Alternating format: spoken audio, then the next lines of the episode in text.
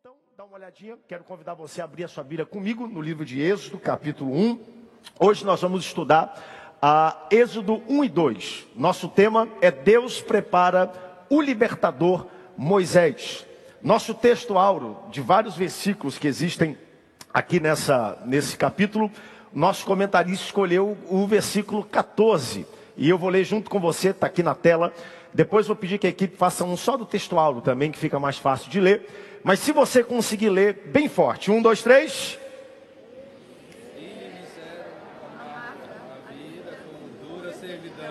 Em barro e em tijolos, com todo o trabalho no campo, com todo o serviço.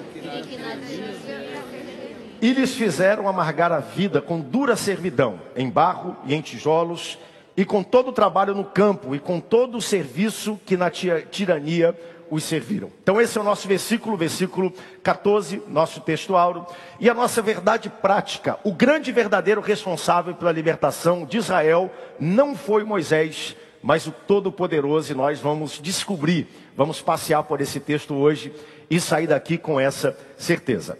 Vamos ler juntos então, nossa leitura se encontra em Êxodo 1, versículo 1 ao 22. Eu vou ler o primeiro, você lê o segundo, bem forte, compassadamente, como um grande exército. São estes os nomes dos filhos de Israel que entraram com Jacó no Egito. Cada um entrou com a sua família.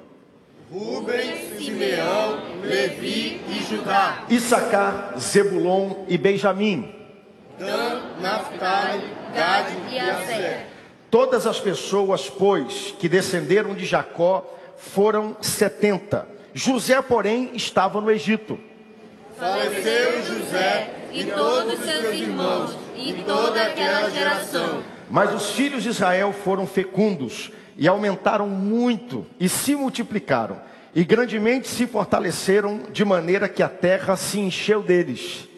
Entre mentes se levantou um novo rei sobre o Egito, que não conhecera José.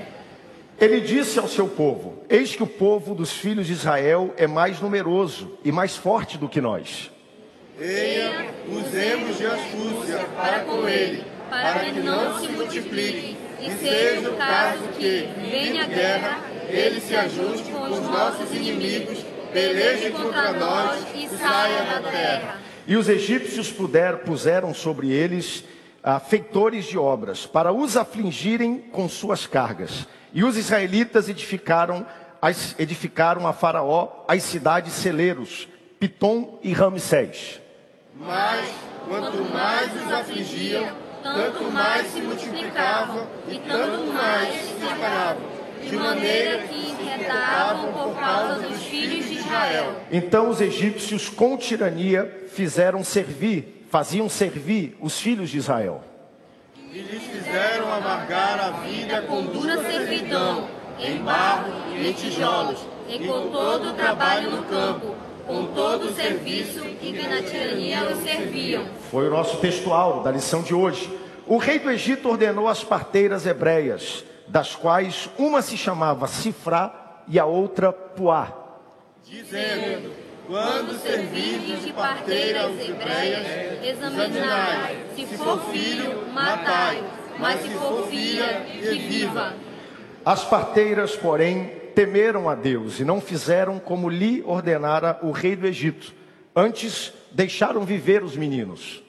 Então o rei do Egito chamou as parteiras e lhe disse: Por que fizeste isso e deixaste viver os meninos? Responderam as parteiras a Faraó: É que as mulheres hebreias não são como as egípcias, são vigorosas, e antes que lhe chegue a parteira, já deram a luz a seus filhos.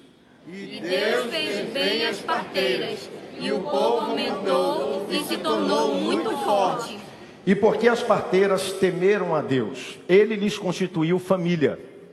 Então ordenou Faraó a todo o seu povo, dizendo: A todos os filhos que nascerem os hebreus lançareis no Nilo, mas todas as filhas Pai, fala conosco viver. nessa manhã, que possamos sair daqui dizendo verdadeiramente o Senhor falou aos nossos corações, quebra toda barreira, toda limitação, seja ela de ordem física, espiritual, cansaço, Que possamos sair daqui dizendo: o Senhor falou aos nossos corações. Que corpo, alma e espírito estejam atentos à tua palavra. Assim nós te pedimos e te agradecemos no nome forte de Jesus. Amém e amém. Vou pedir que você mantenha sua Bíblia aberta. Hoje, uh, o livro de Hebreus é um livro, é, o roteiro, a narrativa é extremamente cativante. Então, hoje, nós vamos literalmente ler todos os versículos de Gênesis capítulo 1 e 2, porque a Bíblia explica. Oi? Êxodo, perdão, capítulo 1 e 2, porque a Bíblia explica a própria Bíblia. Ah, melhor do que eu tentar contar a história é a gente ler o que a, o que a Bíblia diz diretamente. Bom, nós deixamos essa história com o livro de Gênesis, há dois trimestres atrás. E o livro de Gênesis, ele tem por tema a criação. No princípio criou Deus os céus e a terra, e a Bíblia diz que Deus olhou e disse: É bom. Tudo aquilo que eu criei, formei, coloquei em lugar para funcionar, é perfeito. Só que tem um detalhe: ele coloca a criação agora debaixo do domínio do homem, e o homem bagunça a criação com o pecado. E nós passamos 50 capítulos de Gênesis estudando o resultado do pecado, do que aconteceu por causa dos erros que Adão e Eva cometeram, e toda a humanidade, após eles, também decidiu andar no mesmo caminho. É tão interessante o livro do Gênesis, porque é um livro que apresenta a vida, começa com a vida, mas termina com a morte. Olha o que diz Gênesis 50, 26. Dê uma olhadinha, se a sua Bíblia está aberta, é o último versículo que existe no livro de Gênesis, Gênesis capítulo 50, versículo 26. Esse aqui é o livro que fala: No princípio criou Deus os céus e a terra. No princípio, com palavras, Deus trouxe à existência aquilo que não havia, mas por causa do pecado, olha só o que acontece no último versículo. Morreu José na cidade, com 110 anos, embalsamaram-no e puseram num caixão no Egito. O livro que começa falando da vida, agora termina com morte. O livro que termina agora falando de criação, do ser que Deus criou para dominar o jardim, agora termina dentro de um caixão. E esse último versículo ele é interessante porque ele retrata para a gente o resultado do pecado, a morte. O homem agora passa a morrer e ele agora começa a mostrar o destino do povo de Israel, da nação escolhida, da aliança que Deus fez com Abraão, porque o povo termina o livro de Gênesis dentro do Egito. Mas isso não é o fim da história. Não só o pecado, a criação.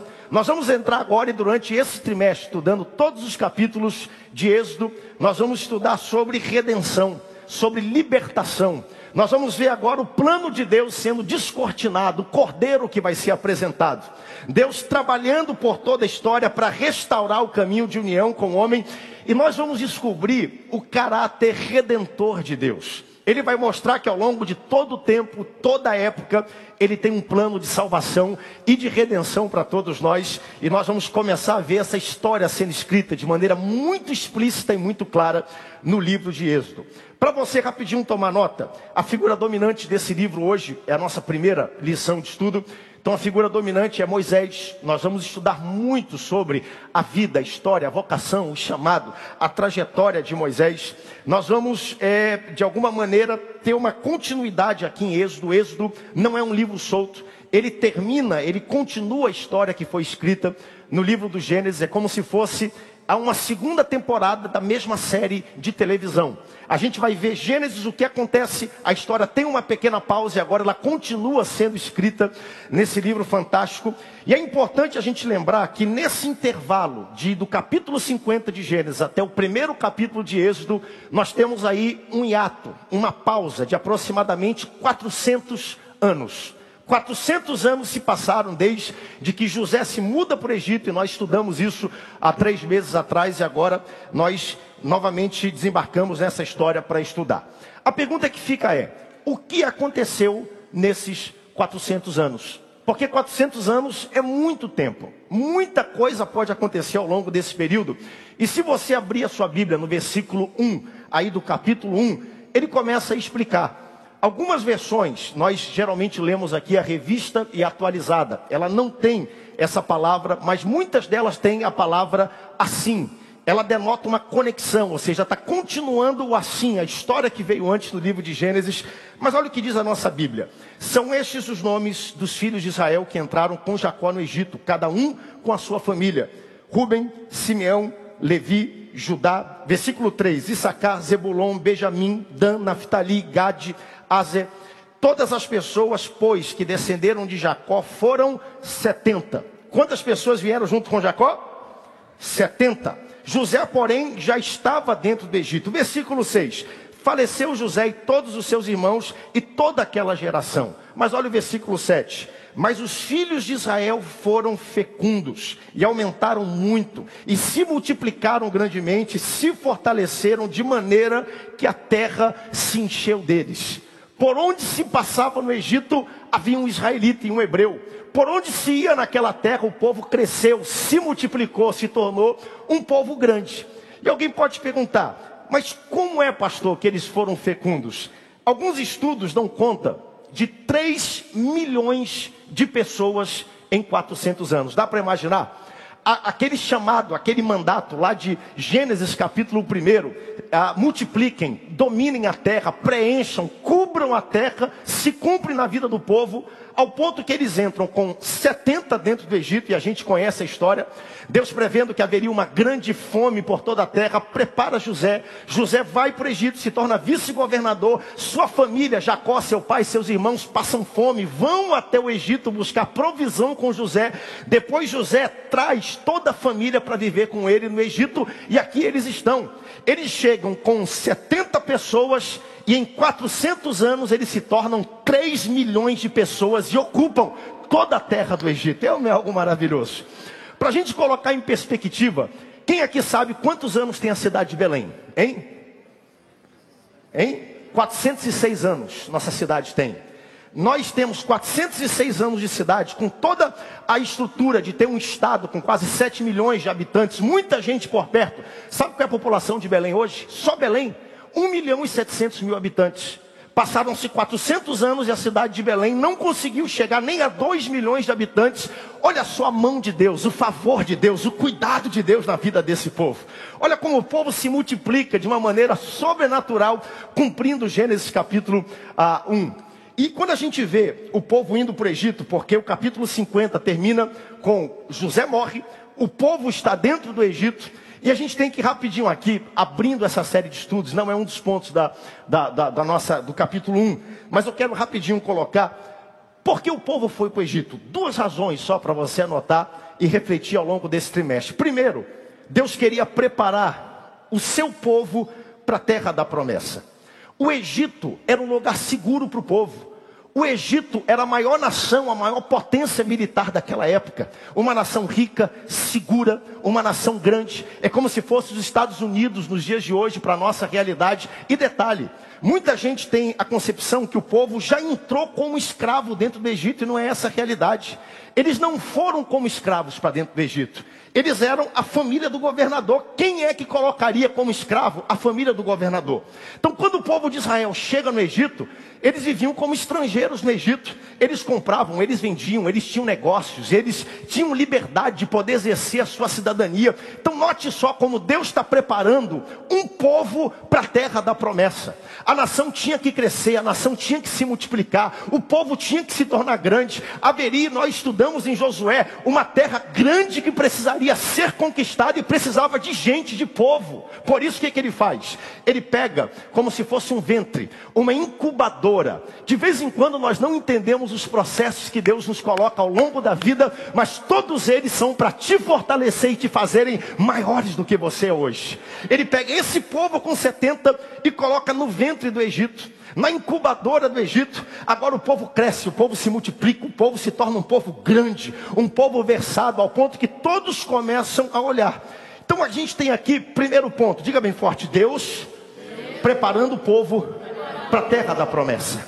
Agora, segundo ponto pelo qual o povo foi para o Egito e demorou um pouco, Deus estava preparando uma terra para o povo da promessa. Primeiro Deus prepara o povo para a terra, agora Deus prepara a terra para receber o povo da promessa. Gênesis capítulo 15, 16, olha o que diz. E nós vamos aqui, é, é muito interessante, eu estava ontem falando com o pastor Samuel, como é, é importante a gente estudar a Bíblia em ordem cronológica. Nós estudamos Hebreus, Hebreus tem tudo a ver com o que nós vamos olhar na vida de Moisés, mas ao mesmo tempo a gente vê Gênesis e vê Hebreus, tudo, tudo conectado, tudo se cumprindo. Olha só a palavra que Deus dá. o juramento que Deus faz com Abraão no capítulo 15. Na quarta geração, tornarão para aqui. Abraão estava dentro de Canaã, recebeu um chamado de Deus, porque porque não, porque não se encheu ainda a medida da iniquidade dos amorreus. Muito tempo antes, Deus está falando para Abraão e dizendo para Abraão: Abraão, tua descendência vai ser grande. Tua descendência vai ser incontável. Dá uma olhadinha para as estrelas e vê se tu consegue contar. Não consegue, né? Pois assim será a tua descendência. Pega assim nessa areia dessa praia e vê a areia correr entre os teus dedos. Tenta contar os grãos de areia. Tu não consegue, né? Pois eu declaro para ti que essa terra aqui vai se encher da tua descendência. Vai ser incontável e vai ser grande. Eu vou guardar o, a tua descendência no Egito até que a medida dos amorreus se encha. Bota o versículo de novo. Última frase. Não se encheu ainda a medida da iniquidade dos amorreus. Eu coloquei esse ponto aqui porque é importante. Aqui na igreja, para quem me acompanha de casa, a gente estudar isso. Deus está dizendo: eu vou dar 400 anos para os amorreus se corrigirem. Eu vou dar 400 anos para que eles encontrem misericórdia, para que eles se tornem dos seus caminhos. Gente, 400 anos é muito tempo. É duas vezes o tempo de dependência que o Brasil tem. É quatro vezes o tempo de existência que essa, igreja tem. Os amorreus viviam, ocupavam a terra de Canaã. E Deus está dizendo, assim como foi nos dias de Noé. Lembra que nós estudamos? Que Deus deu um tempo, deu um prazo para o povo se corrigir. Deus está dizendo aqui, eu quando olho para isso, eu glorifico e exalto, porque a paciência de Deus, a longanimidade, a clemência de Deus é algo fantástico e algo indescritível. Como o nosso Deus é um Deus paciente. Como o nosso Deus é um Deus de graça e de misericórdia. Nós estamos falando aqui do Antigo Testamento, porque as pessoas dizem: esse Deus é um Deus carrasco, é um Deus que tem prazer na morte. As pessoas leem aqueles textos aonde a ordem foi, como foi no livro de Josué: entrem e possuam tudo, é, matem todo mundo. E as pessoas olham assim e perguntam: mas que Deus é esse? Como é que Deus pode permitir? Como se ele acordasse de manhã e dissesse: Olha, qual é a cidade que eu vou destruir hoje? Mas não é isso que a Bíblia mostra, não. Deus havia dado 400 anos para aquele povo se corrigir, para aquele povo alcançar perdão e misericórdia, e eles não aceitaram, e agora, passado esse tempo todo, Deus prepara um povo para possuir a terra, por isso eles ficaram no Egito para quê? Para crescer multiplicar, se tornarem grandes. E ele agora está preparando a terra que ia receber o povo da promessa. Então agora nós temos, depois de 400 anos, o início aqui do que nós vamos estudar e nós mergulhamos. E aí nós vamos encontrar qual era o contexto do Egito. Primeiro ponto aqui, leia para mim o versículo 8, por favor. Um novo faraó. Entre mentes se levantou um novo rei sobre o Egito, que não conhecera José. Entre Temes se levantou um novo rei no Egito que não conheceu José. Versículo 9. E ele disse ao povo, esse novo rei: Eis que o povo dos filhos de Israel é mais numeroso e mais forte do que nós. A história, e eu ontem fui ler alguns comentários bíblicos, provavelmente o faraó que se levanta nessa época é o faraó Sete primeiro. E o interessante é que a gente pode agora correlacionar a história bíblica com a história real do Egito, porque tudo isso está registrado um novo faraó se levanta que não conhece, que não reconhece a história de José. E eu quero convidar você rapidinho para abrir o seu guia, sua revista, na página de número 6. Rapidamente, se você puder. Eu vou, a partir desse trimestre, usar um expediente novo. Vou sempre tentar, a cada ponto, ler um trechinho aqui e ali do que está na revista, para a gente acompanhar como é importante você adquirir, ter a revista com você. Mas tem aí, eu mandei as fotos antes, tudo certinho, por favor tem um pequeno trecho do parágrafo, tá bom? Isso aqui, ó, tá o ponto 1 na página de número 6. Eu quero que você leia comigo. Se você tiver com a sua revista, olha só o que diz a revista. Não é incomum o serviço e dedicação de alguns caírem no esquecimento dos homens.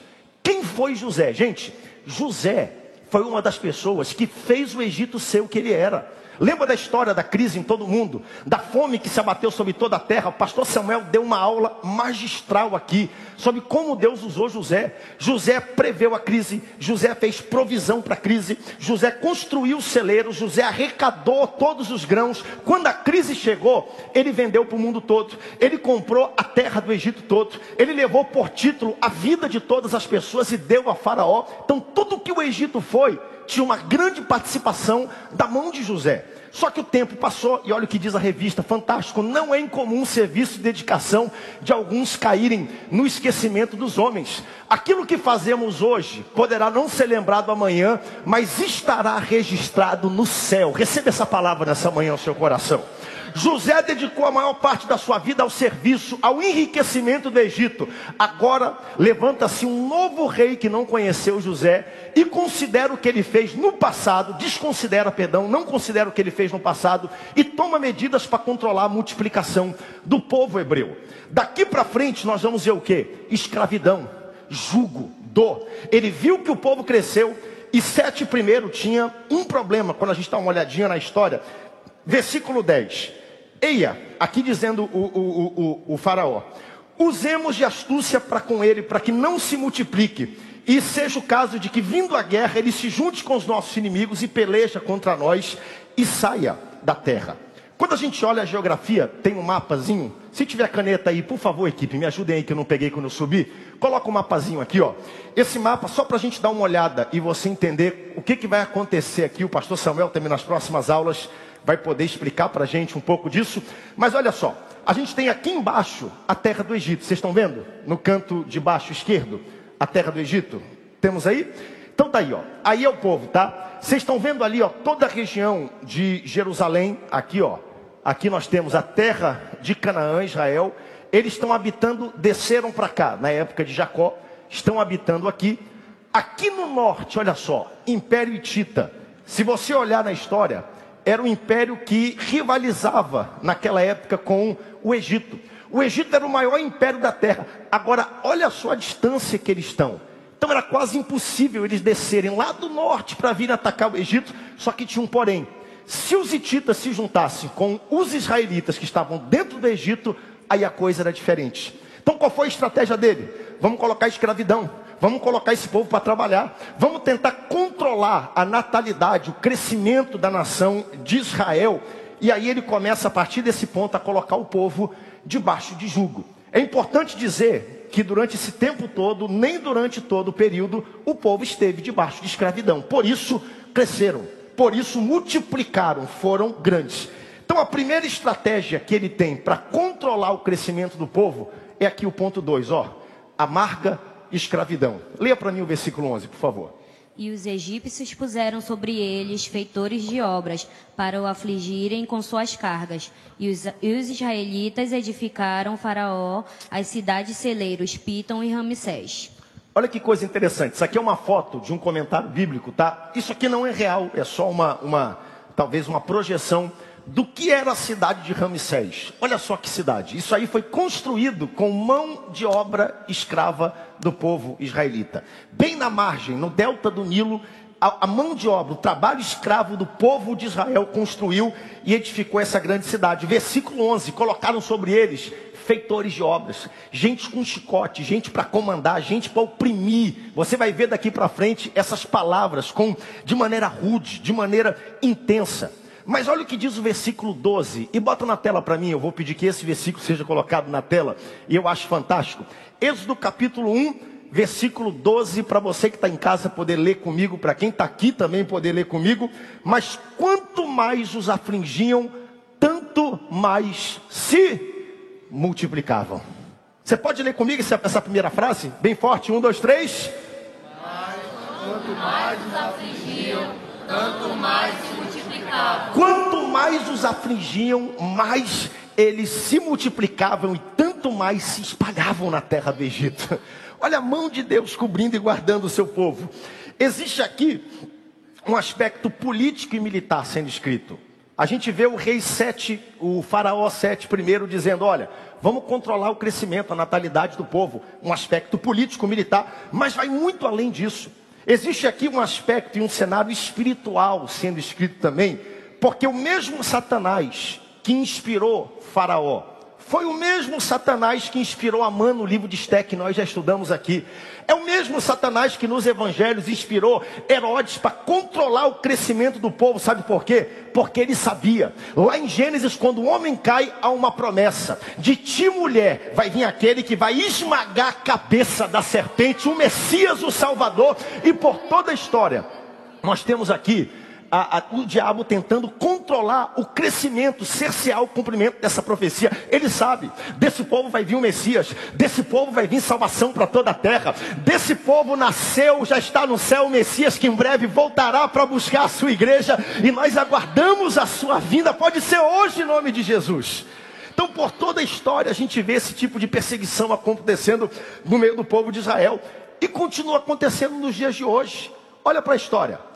Olha para Hitler, por exemplo. Olha para o antissemitismo, a perseguição que tem. Satanás odeia o povo judeu. Satanás odeia a igreja. Satanás odeia Jerusalém. E ele não pode atrapalhar a primeira vinda, mas ele vai continuar tentando atrapalhar a segunda vinda, o povo que vai receber a segunda vinda do Mestre. Perseguindo a igreja, perseguindo o povo do Senhor, caluniando, tentando nos colocar debaixo de servidão. Mas nós temos uma promessa, assim como aquele povo teve: quanto mais os perseguiam e os afligiam, mais eles se multiplicavam e se instalavam por toda a terra. Nós vamos chegar onde nunca chegamos em nome do Senhor Jesus. Pode se passar lei, pode acontecer o que acontecer, pode vir crise política, pode vir pandemia, pode vir perseguição de seja quem for. A igreja está debaixo de um mandato divino, ela cresce, ela avança em momentos de perseguição. Que coisa linda a gente poder ver na história. Guarde isso no seu coração. A gente se aflige de vez em quando. Eu me aflijo, fico vendo que mundo meus filhos vão crescer. Como é que vai ser a história da humanidade? Mas eu descanso no fato de que Deus está no controle da história e vai crescer em nome do Senhor Jesus. Vovô que está aqui hoje, que edificou essa igreja, tenha paz no seu coração, vai crescer em nome do Senhor Jesus. Papai que está aqui hoje, olhando para a humanidade com dúvidas, vai crescer, vai avançar. Seu filho vai ser poderoso nas mãos do Senhor, vai crescer. Quanto mais os perseguiam, diz a Bíblia, mais eles se multiplicavam. Por quê? Deus estava preparando um povo para a terra. Eu olho para esse texto e eu acho interessante um aspecto prático, sabe? Por que será que Deus permite que nós sejamos afligidos? Já fez essa pergunta?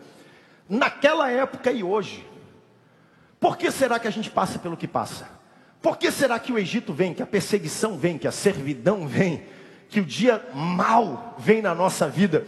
E eu fico pensando, eu estava ontem ainda, fiquei um pouco adoentado essa semana, quando foi ontem, fui é, é, fazer um pouco de exercício, tentar caminhar, me movimentar e encontrei um amigo que me acompanha ah, na questão de, de treinos, de, de, de, exercício, etc. E a gente conversando um pouco, e eu aqui estudando para falar isso, e ele ministrando ao meu coração, falando um pouco sobre o processo que o corpo usa para construir músculo. Você conhece o processo? Você só constrói músculo se você danificar as fibras de músculo. E sabe como é que vem isso? Com dor, com resistência, com esforço, né? Você começa a machucar o músculo. Aí quando você vai dormir naquela noite, porque você machucou o músculo, seu músculo todo é curado e ele volta mais forte para que você possa vencer aquele peso lá na frente. Gente, isso é um princípio espiritual. A fé é um músculo, ela precisa ser exercitada. A fé precisa ter resistência para crescer. Não tem jeito. Melhor seria se melhor fosse. Não é assim que acontece. Quanto mais você tem resistência à dor, quanto mais difícil é, mais Deus está te preparando para crescer. A terra era uma terra grande, boa, uma terra que emana leite e mel, e para isso precisaria de um povo forte e grande. E Deus está preparando esse povo. Louvado seja o nome do Senhor. Diga para quem está perto de você, tenha paz. Deus está aumentando a tua fé, Deus está fortalecendo a tua fé. Você vai sair mais forte desse processo, não é para a tua morte, é para você sair fortalecido e possuir as promessas que Deus tem para a sua vida. E dê um brado de glória a Deus se você crê e recebe isso nessa manhã.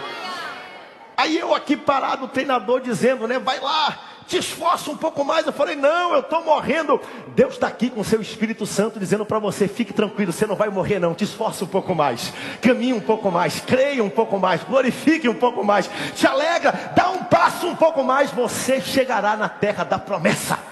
Eu estou preparando você para a terra da promessa que eu tenho preparado para a sua vida. Então, primeiro nível qual é? Escravidão. Segundo nível, quando a escravidão não resolveu, porque o povo, quanto mais afligiam, mais o povo se multiplicava. Então ele vai, eu diria, para punição capital. Conversa com as parteiras, Cifra e Puá.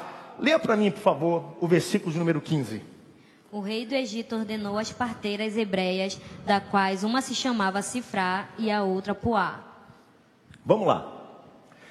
Versículo 16, vamos ler junto, do 16 ao 19. Dizendo: Quando servides as parteiras, as, de parteiras as hebreias, examinai, se for filho, matai-o. Mas se for filha viva, ordem de Faraó, versículo 17. As parteiras, porém, temeram a Deus e não fizeram como lhes ordenara o rei do Egito. Antes deixaram viver os meninos. Então o rei do Egito chamou as parteiras e lhes disse: Por que fizestes isso? Deixaste viver os meninos? Versículo 19, olha que resposta interessante. Responderam as parteiras a Faraó: É que as mulheres hebreias não são como as egípcias, elas são vigorosas, são fortes, são cheias de luz. Quando a gente chega lá para dar luz, elas já deram a luz, os filhos já foram, já não tem mais o que ser feito. Eu pergunto para você, era isso que estava acontecendo? Não. Essas mulheres aqui estavam mentindo. Versículo 17: As parteiras, porém, temeram a Deus e não fizeram o que lhes ordenara o rei do Egito, antes deixaram viver os meninos. E por que elas mentiram? Versículo 20. Dê uma olhadinha o que está escrito aí, porque essa parte é uma parte importante. Deus fez mal às parteiras. É isso que está escrito aí? Não. Deus fez o quê? Bem as parteiras. Mas, pastor, elas desobedeceram uma ordem direta do rei. Pois é. Mas Deus fez bem as parteiras e o povo continuou se tornando muito, muito forte. Mas, pastor, Deus abençoa, ratifica a mentira, porque está escrito aqui, está registrado, né? Como é que Deus pode abençoar? Mas ele abençoou, versículo 21. E porque as parteiras temeram a Deus, ele lhes constituiu família. Parteiras naquela época eram mulheres que naturalmente não podiam gerar filhos, não eram todas, mas a maioria. Então, porque elas temeram a Deus, não fizeram aquilo que Faraó pediu, não apenas Deus cuidou delas, mas a madre se abriu, elas constituíram e tiveram sua própria família. Versículo 22. Então ordenou Faraó a todo o povo, dizendo: A todos os filhos que nascerem aos hebreus lançareis no Nilo, mas a toda mulher as deixem viver. Há um princípio importante aqui. Escute, nós temos que obedecer às autoridades constituídas. Não é isso que a Bíblia diz, sim ou não? Romanos diz: olha, foram colocados lá por Deus. Obedeçam, se submetam a elas. Mas aí a gente vê aqui as parteiras diretamente infringindo e desobedecendo uma ordem de Faraó. E detalhe, porque temeram a Deus e Deus aceitou, abençoou as parteiras, indo bem para com elas e dando a elas famílias. Elas foram recompensadas por isso. Atenção, nós temos que obedecer às autoridades constituídas. Mas se o que elas ensinam for contra a palavra, violar a palavra, nós ficamos com a palavra. Deu para entender? A ordem é: ah, pastor, Deus aqui está abrindo um espaço para mentira. Não, Deus abomina a mentira, Deus recrimina a mentira, Deus tem raiva da mentira. Agora, se as autoridades constituídas me pedirem para fazer algo que vá contra a palavra do Senhor, eu respeito, eu admiro, mas eu fico com a palavra que o meu Deus deu para mim. Gente, isso aqui é uma mensagem real em tempo para os dias que nós estamos vivendo hoje. Atos capítulo 5, versículo 29. Bota na tela para mim, Atos 5, 29. Então Pedro e os demais apóstolos afirmaram: Antes importa obedecer a Deus do que aos homens. Está aqui no texto bíblico, Atos 5, 29, fica com a mão a isso. Então Pedro e os demais apóstolos afirmaram: Antes importa obedecer a Deus e aos homens. Lembra a história disso? Início da igreja, iníciozinho do livro de Atos. O Espírito Santo vem, Jesus já foi assunto aos céus. Eles estão pela primeira vez pregando o evangelho com autoridade. E a Bíblia diz que Jerusalém toda estava cheia do nome de Jesus. Aí os líderes, as autoridades constituídas da época, chamam Pedro com os discípulos, batem neles, imprisionam eles, diz assim: olha, nunca mais falem no nome de Jesus. E aí liberam Pedro e João. Quando eles chegam dentro da casa, lembra da história que eles batem na porta, o povo está orando. A moça chamada Rod ouve a voz de Pedro, mas ela fica tão baratinada que ela volta lá e deixa a porta fechada. Pedro entra, se mostra a todos os discípulos e ele faz a primeira oração da igreja organizada. Sabe qual foi a oração? Senhor, nos dá coragem para continuar pregando o teu evangelho. E confirma a pregação desse evangelho com sinais. Ele está dizendo: olha, a autoridade está dizendo, não pregue Jesus, não fale de Jesus, é proibido falar de Jesus, vai ser preso para falar de Jesus, mas o mesmo Jesus disse: ide por todo mundo e pregai o evangelho a toda criatura, então nos dê coragem para continuar pregando. Nós respeitamos as autoridades até o ponto em que o que for determinado por elas vá de encontro com aquilo que a palavra de Deus nos diz. Quem está entendendo esse ponto, dê um glória a Deus bem forte para não não ficar nenhuma sombra de dúvida. Escutem, tomara que não chegue, mas poderá chegar o dia no Brasil em que as autoridades digam: olha, é proibido orar ao Deus de Israel, ao Deus Todo-Poderoso. E assim como Daniel, isso tem que ser feito escondido. Mas a minha Bíblia e a sua Bíblia diz: orai sem cessar. Nós vamos continuar orando e vamos continuar com a palavra de Deus. Poderá chegar o dia em que digam assim: olha, não pode mais ler, não pode mais ter, não pode mais vender a Bíblia. Sabe o que nós vamos dizer? lâmpada para os meus pés é a tua palavra. Escondi a tua palavra no meu coração, copiei a Bíblia, eu tenho ela copiada em casa. Nunca se aparte teus olhos, tua boca do livro dessa lei. Me desculpem, autoridades, mas nós ficaremos com a palavra do Senhor Jesus. Respeitamos as autoridades, honraremos sempre, até o ponto em que esse respeito e a submissão se encontra com a Bíblia. Temos que obedecer até onde isso viola a palavra. Então, nós temos aí o capítulo 1, tá bom?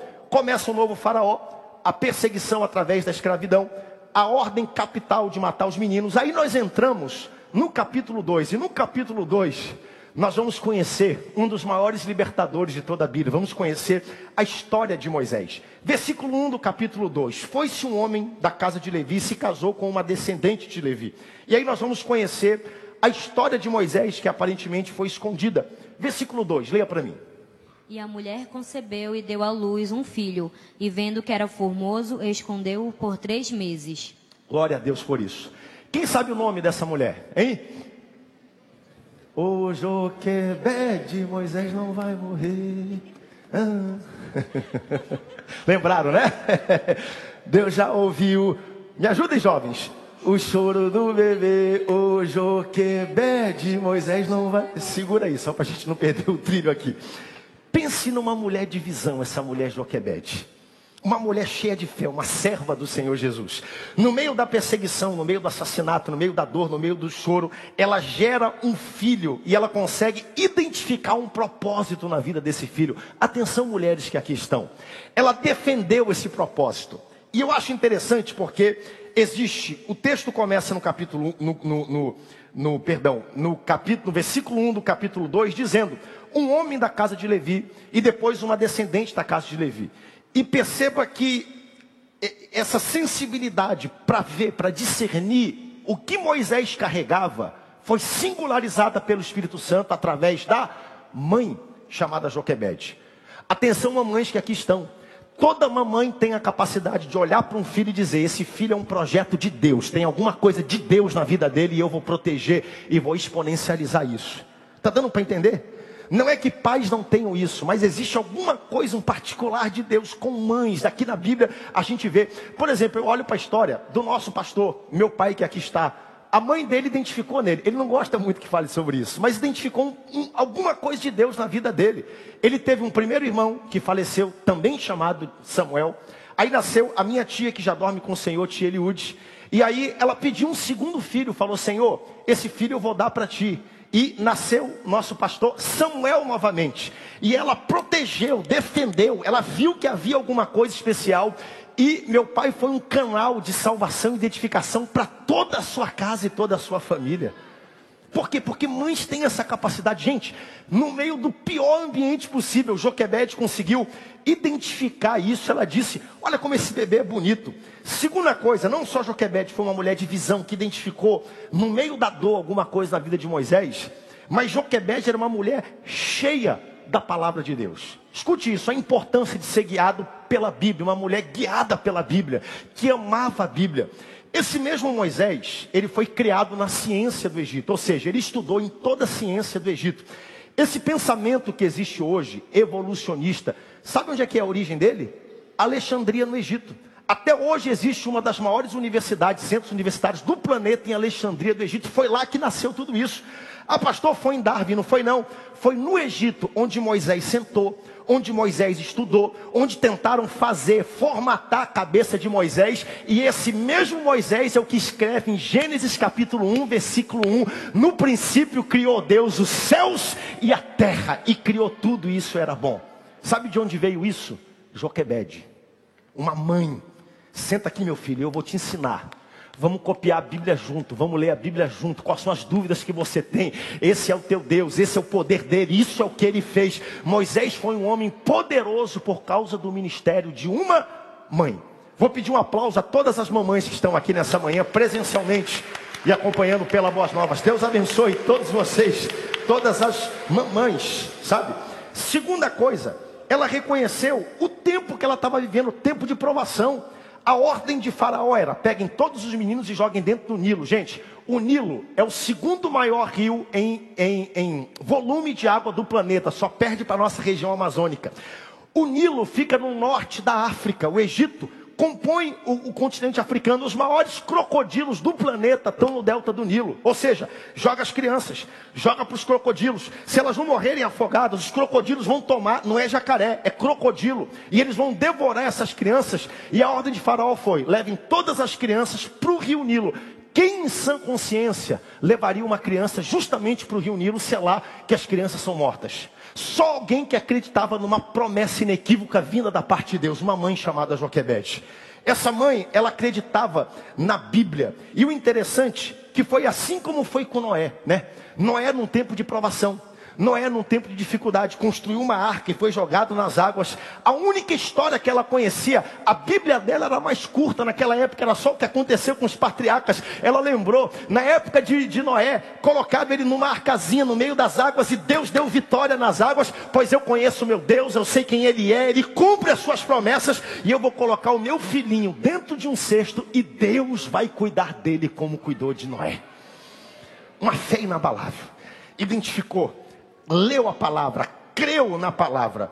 Ponto de número 2, a providência amorosa. Leia para mim o versículo 3, por favor.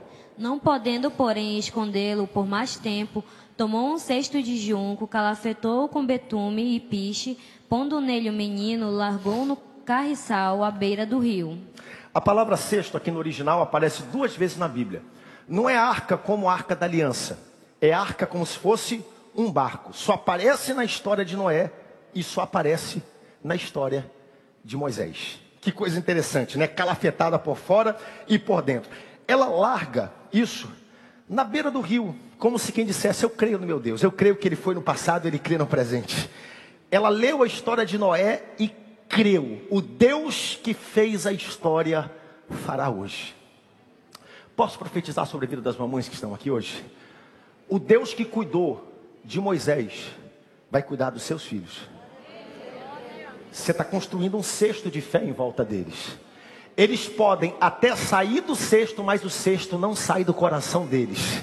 O cesto de fé que você trançou ao redor da vida dele pode estar tá longe, pode estar tá distante. No meio de onde estiver, ele vai se lembrar, porque está lá, o mesmo Deus está trabalhando pela vida deles. O mesmo Deus está trabalhando pela vida de cada um deles. Eu anotei aqui Quer sucesso na criação de filhos? Primeiro, tenha visão. Ah, pastor, mas eu não tenho nenhuma visão em relação a esse filho. Então peça a Deus e Ele vai te dar livremente em relação a esse filho. Peça. Pai, me dá uma visão espiritual em relação a esse filho, a esse menino, a essa menina. Segundo, uma mulher cheia da palavra, que cria na palavra. Eu li e acreditei. Leia e acredite. Fez com Noé, vai fazer com ele. Fez na história, guarda ele. Versículo 4. Ela coloca ele sobre as águas. Versículo 4. A irmã do menino ficou de longe para observar o que haveria de suceder. Provavelmente essa irmã aqui é Miriam. Nós vamos estudar depois a história dela.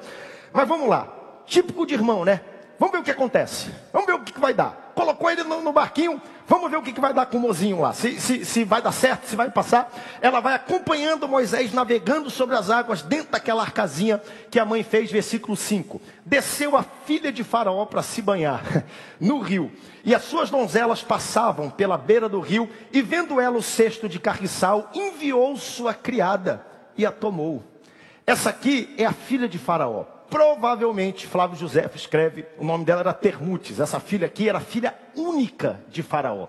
O que faz todo esse ponto aqui fazer sentido, porque talvez era o único descendente direto ao próprio trono do Egito. Talvez o próximo Faraó, Moisés se tornaria. Ela desce e ela vê, versículo 6, abrindo viu a criança e eis que o menino chorava. Teve compaixão dele e disse: Esse menino é menino dos Hebreus. 7. Então disse sua irmã, a filha de Faraó: Queres que eu vá chamar uma hebreia para que sirva como pai da criança? Olha só a providência amorosa divina que existe acontecendo aqui nesse texto. A mãe que não podia ter, a mãe que talvez teria o filho morto, agora entrega, crê nas promessas do Senhor. Essa mãe fica olhando de longe, a filha de Faraó pega a criança e agora ela é chamada para criar, sendo paga, protegida pelo Estado e edificar a vida de Moisés. Como é que Deus faz, né? Eu pergunto para você: vale ou não vale a pena crer nas promessas de Deus? Vale ou não vale a pena esperar no Senhor? Vale ou não vale a pena ter uma visão pelos filhos? Vale ou não vale a pena ler a palavra e crer na palavra? A criança volta para a mãe, versículo 8, leia para mim, por favor. Respondeu-lhe a filha de Faraó: Vai. Saiu, pois, a moça e chamou a mãe do menino. Chamou a mãe do menino, e versículo 9: Então disse a filha de Faraó: Leve esse menino, cria-mo pagar-te-ei o teu salário, e a mulher tomou o menino e a criou. Vale a pena um glória a Deus aqui, bem forte, para ver a provisão de Deus. Versículo 10. Sendo o menino já grande, ela trouxe a filha de Faraó, a qual passou a ter ele como filho, e esta a chamou de Moisés, porque das águas eu o tirei a única filha de Faraó, filha única de Faraó, um menino que ela tinha. O tempo passa, Moisés agora tem algo em torno de 40 anos, treinando, treinado na arte, na ciência, um homem preparado, um homem inteligente, capaz. Um dia, ele sai para ver a condição do povo hebreu. Como é que o povo hebreu vivia? Ele sabia que era hebreu por causa da sua mãe, Joquebede. E aí nós vemos o versículo 11, já me caminho para o fim, a sua renúncia. Versículo 11, por favor. Naqueles dias, sendo Moisés já homem, saiu a seus irmãos e viu os seus labores penosos, e viu que certo egípcio espancava um hebreu, um do seu povo. Olha só, Moisés aqui decide, pela primeira vez, se identificar com seu povo. Ele está andando e ele vê um egípcio, um guarda egípcio, um encarregado egípcio, batendo, maltratando, né, punindo um homem hebreu e ele poderia ficar debaixo do radar. Ele poderia deixar aquilo andar, afinal, ele seria talvez o próximo faraó. Ele poderia deixar as coisas andarem, mas Moisés aqui decide fazer alguma coisa. Moisés aqui decide entrar em ação. E por que, que aqui está escrito renúncia? Porque quando ele faz isso, ele abre mão de ser chamado o filho da filha do rei, mas ele abraça para ser chamado o filho do rei dos reis e do senhor dos senhores. Ele renuncia. É interessante quando a gente vê Moisés fazer isso, e, e tem a ver com a jornada dele aqui, porque Moisés se identifica com seu povo para sempre. Moisés aqui tem um, um ponto de, de, inflexão. Ele diz: Olha, aqui chega um momento onde ou eu me defino como egípcio, ou eu começo a abraçar o meu chamado, começo a me identificar com o povo hebreu. Eu, quando li isso, eu, eu fico olhando para Jesus e eu, e eu amo, porque, escute, não existe ninguém que se identificou mais conosco no nosso sofrimento, na nossa dor, do que o nosso Senhor e Salvador Jesus Cristo. A Bíblia diz: olha, ele não teve por usurpação, por orgulho, por alegria, ser igual a Deus, ele havia, habitava no céu. Antes ele se esvaziou, se despiu, diminuiu, desceu. Ele se fez homem como nós, pecador. Escute o que eu vou lhe dizer. Quando nós chegarmos no céu, e eu e a minha casa serviremos ao Senhor e chegaremos no céu, todos nós chegaremos no céu. Eu tenho algumas dúvidas. Como é que Deus vai existir no céu? Eu não sei. Eu nunca vi Deus. Como é que o Espírito Santo vai existir e habitar no céu? Eu não sei. Nós vamos descobrir como chegar lá. Agora, como Jesus vai ser no céu? Esse eu sei porque ele se encarnou, se fez carne como nós, e eu vou saber identificar Jesus para todo sempre, pelas suas mãos feridas e o seu lado ferido. Eu não sei como ele era antes de se fazer carne, mas a partir do momento que ele se fez carne, veio à terra, morreu por mim e por você, ele para todo sempre se identificou com a raça humana para nos salvar, nos libertar, para se tornar parecido conosco. Aqui Moisés faz isso. Moisés se identifica com o seu próprio povo. E, gente, que ato de fé é o que ele faz? Hebreus capítulo 11, versículo 24, por favor, mídia. Hebreus 11, 24. Nós estudamos isso há três semanas atrás. Olha como a Bíblia ela vai se encaixando. E é interessante, porque aqui nós temos o, o, o rol, os heróis da fé. As pessoas que mais tiveram fé ao longo de toda a história são colocadas em Hebreus capítulo 11. E olha o que diz o texto aqui para mim e para você no versículo 24 em diante. Pela fé Moisés, quando já havia feito homem, é o que nós estamos estudando aqui em Êxodo capítulo 2, recusou ser chamado filho da filha de Faraó, preferindo ser maltratado junto com o povo de Deus, a usufruir as riquezas transitórias do pecado. Porquanto considerou o opróbrio de Cristo por maiores riquezas do que os tesouros do Egito, porque contemplava o seu galardão. Louvado seja Deus. Que coisa linda, né? Moisés, um exemplo de fé. Moisés, um homem cheio de fé. Ele abraça o chamado, porém, de forma equivocada. E aqui o, o nosso comentarista coloca seu fracasso inicial. Versículo 12, leia para mim, por favor. Olhou de um lado e de outro lado, e vendo que não havia ali ninguém, matou o egípcio e o escondeu na areia. Então ele mata esse egípcio, esconde na areia, mas a gente sabe que os erros que a gente comete, eles não ficam escondidos, né? Talvez escondeu na areia, aí um dedo começou a aparecer lá, porque o que a gente tenta esconder sempre vai aparecer de uma forma ou de outra. Moisés esconde, o erro que ele faz aparece. E aqui nós temos algo, e eu concluo com isso, que por toda a Bíblia aparece, mas que nós continuamos a fazer até os dias de hoje. É quando a gente tenta ajudar Deus, quando a gente tenta dar um empurrãozinho naquilo que Deus está fazendo. É quando a gente tenta, do nosso jeito, querer exercer a justiça de Deus. Lembra que nós estudamos no finalzinho do livro de Tiago? Porque a ira do homem não cumpre a justiça de Deus. Moisés tenta tomar a solução daquilo para suas próprias mãos. Porque não é, gente, o que se faz, é como se faz. Ele poderia ter resistido àquela agressão sem matar aquele homem. Ele não fez o errado, foi como ele fez é que tornou tudo isso errado. Eu quando li isso achei interessante, porque coloca o versículo 12 aqui, Êxodo 2:12. Olha que texto interessante. Isso aqui pulou para mim quando eu estava olhando e, e, preparando essa lição. E já vou terminar. Estou falando há 50 minutos, já vou entregar já o microfone. Olha o que diz o versículo 12, Êxodo 2:12, correndo, tá bom? E olhou de um lado para o outro não vendo ali, o que está escrito aí? Ninguém. Ou seja, olhou para o lado, olhou para o outro, olhou para frente, olhou para trás, já que não tem ninguém, vou fazer do meu jeito. O único problema é que Moisés esqueceu de olhar para cima, olhar para o Senhor. Pai, qual é a tua vontade? Porque a história da minha vida é uma história tão sobrenatural que eu não preciso tomar a justiça e a rédea nas minhas mãos. O mesmo Deus que me guardou na arca, o mesmo Deus que me fez ser visto pela mulher de Faraó, o mesmo Deus que me guardou, é o Deus que vai cuidar de mim todos os dias da minha história. Que coisa linda, né? A gente poder descansar nisso. Eu posso até fazer, mas não vou fazer. Por quê? Porque a minha ira não produz a justiça de Deus. Versículo 13. Saiu no dia seguinte, eis que dois homens hebreus estavam brigando. Era um egípcio abusando de um hebreu, agora dois hebreus brigando. E aí, e aí é, é, Moisés disse a um deles: Por que espancas o teu próximo? E aí nós terminamos aqui, ó, o tempo de Deus, versículo é, é, é 14. Vou ler o versículo 14 para você. Ao qual respondeu os dois hebreus: É Moisés, quem foi que te colocou sobre príncipe como nós? Quem foi que te escolheu? Quem foi? Tu pensas que vai me matar como tu matou o egípcio ontem? E a Bíblia diz: Temeu, pois, Moisés e disse: Com certeza me descobriram.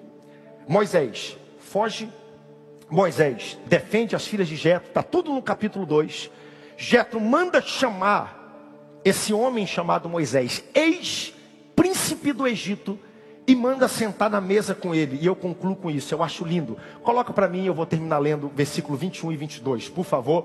Olha só que texto maravilhoso. Isso aqui talvez seja uma lição de vida para todos nós. Prepara para mim, por favor, é, mídia, é, Êxodo 21, 22 e Filipenses 4, 11 ao 13, por favor. E com isso eu quero terminar minha ministração de hoje. Versículo 21. Moisés consentiu em morar com aquele homem. Consentiu significa contentamento, ou seja, Moisés encontrou por contentamento morar com aquele homem. Nós estamos falando aqui do ex-príncipe do Egito, acostumado com corte, com grandes coisas, um homem com uma perspectiva enorme, que agora está no meio do deserto. Mas olha só o contentamento que ele encontra. Moisés sentiu contentamento em morar com aquele homem e deu a ele sua, sua, a sua filha, por nome de Zípora.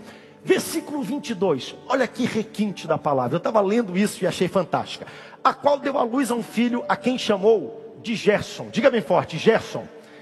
Naquela época as pessoas davam nome aos filhos de acordo com o sentimento e com a situação que passavam na vida. Sabe o que, que Moisés está dizendo? Sou peregrino em terra estranha. Sou passageiro, estou passando. Deus tem uma ordem maior, Deus está escrevendo um projeto maior. Eu sou passageiro, a hora dele, ele vai se cumprir. Isso aqui, gente, é se lançar no tempo de Deus. Não aconteceu agora, vai acontecer amanhã, porque eu estou só de passagem e eu descanso no tempo do Senhor. Moisés poderia se tornar uma pessoa ressentida no meio do deserto, um homem cheio de dores, cheio de traumas por tudo que poderia ter sido e não foi, mas chegou no momento em que ele encontra contentamento, nasce seu filho, ele diz: É Gerson, porque eu sou transitório, sou passageiro, Deus está no controle, eu me lanço nos seus braços. Tem o tempo Cronos e o tempo Kairos. O Cronos não está do meu jeito, mas o Kairos não falha, chega na hora certa, do jeito certo. Moisés deita e descansa descansa nas mãos do Senhor. E deixa eu dizer algo para você: quem deita e descansa no tempo do Senhor, começa a andar no meio do deserto, começa a ver arbusto pegar fogo, começa a ver sarça falar com você, e é o que nós vamos estudar no próximo capítulo. Deus vai te buscar no meio do deserto, se você crer e descansar nas promessas do Senhor. Quem descansa aqui nas promessas do Pai, levante sua mão, dê um brado de glória a Deus, dê um salto do seu lugar e celebre nessa manhã, porque Deus é fiel e não falha mesmo no meio do deserto. Contentamento. Ei, Deus me trouxe aqui para dizer para você: você está no deserto, está no tratamento, você errou lá atrás, porque Moisés errou, ele começou fracassando a sua jornada. O que, que Deus diz para mim e para você? Descansa no meu tempo, descansa na minha provisão, tenha contentamento, tenha alegria onde eu te coloquei, do jeito que te coloquei, com as ferramentas, com os recursos que eu te dei, pois na hora certa a sarça vai explodir no meio do deserto e eu vou encontrar você aonde eu deixei. Sabe como é que Paulo fala para mim? Bem baixinho, por favor. E eu termino com isso. Filipenses 4, 11 ao 13. Olha o apóstolo Paulo, Novo Testamento. Digo isto não por causa da pobreza, porque aprender. Vamos ler juntos? Vamos ler juntos? Um, dois, três. Digo isto não por causa da pobreza, porque aprendi a viver contente em toda e qualquer situação tanto sei estar humilhado, como também ser honrado. De tudo que em todas as circunstâncias, já tendo experiência, dentro a fartura quanto de fome. Assim de Olha o 13. Tudo posso naquele que me fortalece. Aleluia! Aleluia! A provisão para você nessa manhã a provisão para você nessa manhã. Se você não tiver contentamento aonde você está hoje, você nunca vai ter contentamento em lugar nenhum que Deus te colocar. Pergunta que eu faço para você hoje: você está contente com o que Deus te deu hoje? Tudo posso naquele que me fortalece. Volta para mim o versículo 11, por favor, de Filipenses, eu vou ler bem forte com você. Versículo 11, versículo 11. Versículo 11: Digo isto não por causa da pobreza, porque aprendi a viver contente em qualquer situação. 12: Tanto sei estar humilhado como sei estar honrado. Em tudo e em todas as circunstâncias eu já tenho experiência, tanto de fartura como de fome, assim de abundância como de escassez. Bem forte, todos juntos. Tudo posso naquele que me fortalece. Dê um brado de glória a Deus. Essa é a palavra para você nessa manhã.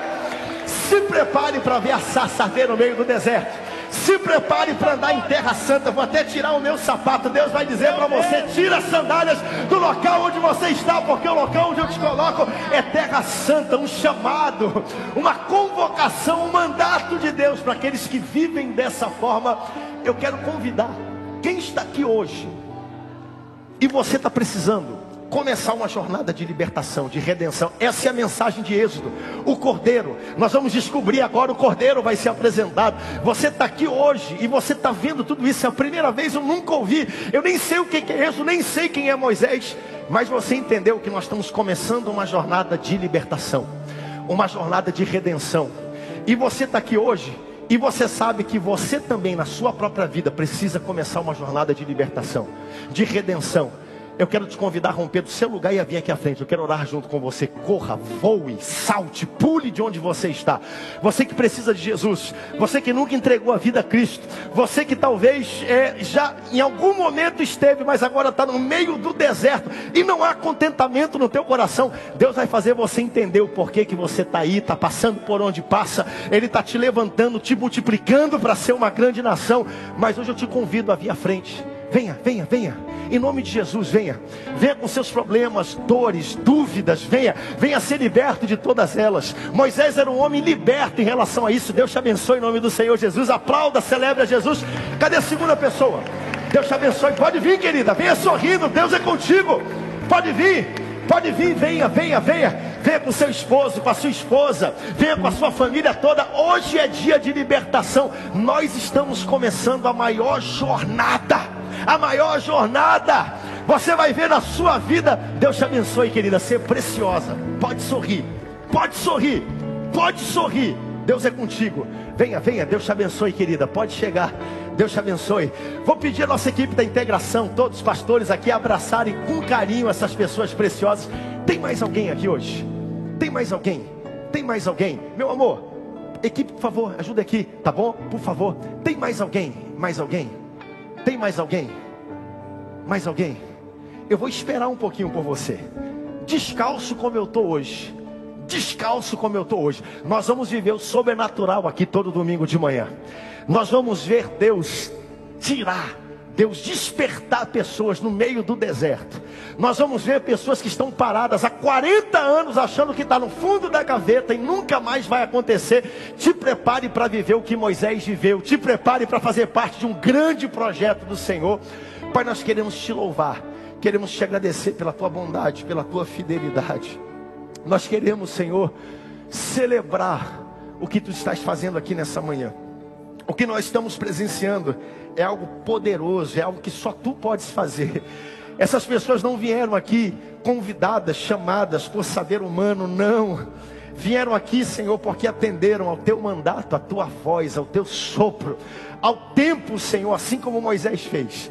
E assim como tu fostes com eles, Senhor, das águas da morte, das águas, Senhor, dos crocodilos, da destruição, ele foi tirado para viver uma vida de propósito Tira agora a vida de cada uma dessas pessoas, Senhor. Tira agora, que da água sejam tiradas, Senhor, para viver uma jornada de libertação e de transformação. É o que nós te pedimos e te agradecemos o nome forte de Jesus. Amém, amém e amém. Dê um aplauso bem forte por essas vidas. Tome seu assento louvando e adorando a Deus essa manhã.